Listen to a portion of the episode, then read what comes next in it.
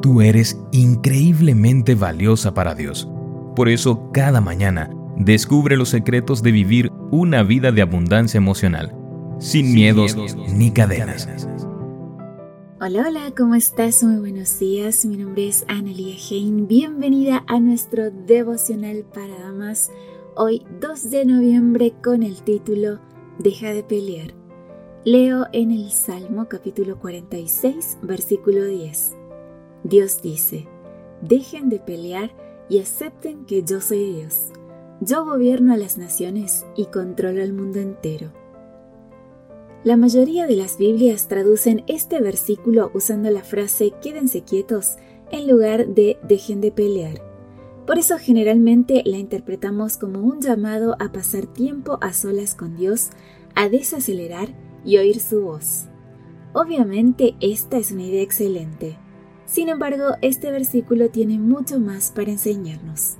Cuando prestamos atención al contexto, enseguida notamos que los versículos que rodean al texto hablan de guerras y conflictos bélicos.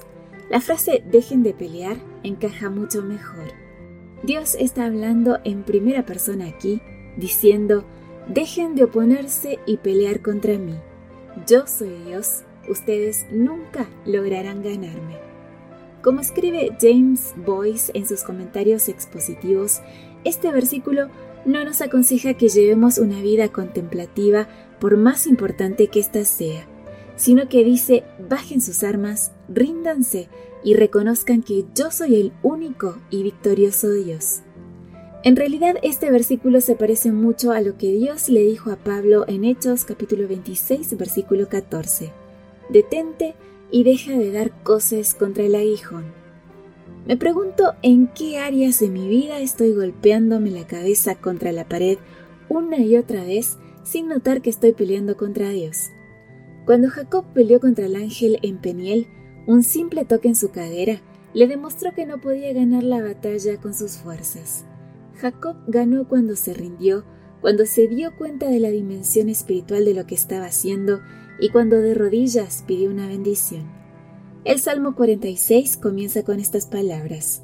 Dios es nuestro refugio y fortaleza. Él siempre está dispuesto a ayudarnos en los momentos difíciles. Esta es una invitación a dejar de pelear contra Dios, a no depender de nuestras fuerzas y a encontrar refugio y descanso en Él. Al final de cada verso, en el Salmo 46, encontramos la palabra Selah, esta palabra posiblemente era una indicación para que los músicos hicieran una pausa, permitiéndole a la congregación contemplar lo que acaban de cantar. Te propongo que hagamos una pausa de oración ahora para notar y rendir las áreas en las que estamos luchando contra Dios. Señor, quiero que mi corazón te pertenezca por completo. Si hay áreas de mi vida en las que estoy luchando en contra de tu voluntad, te ruego que me lo muestres aun si esa revelación llega a través de los comentarios críticos que otros hacen de mí. No quiero perder tiempo y energía en una batalla inútil. Me rindo por completo a tu voluntad. Estoy dispuesta a recibir tu corrección. Amén. Una preciosa meditación la de esta mañana, querida amiga. Aprendamos a no depender de nuestras fuerzas, a rendirnos completamente a la voluntad de Dios para así encontrar refugio y descanso en Él.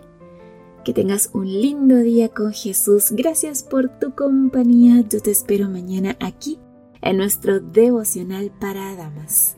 Gracias por acompañarnos. Te recordamos que nos encontramos en redes sociales. Estamos en Facebook, Twitter e Instagram como Ministerio Evangelike. También puedes visitar nuestro sitio web www.evangelike.com. Te esperamos mañana.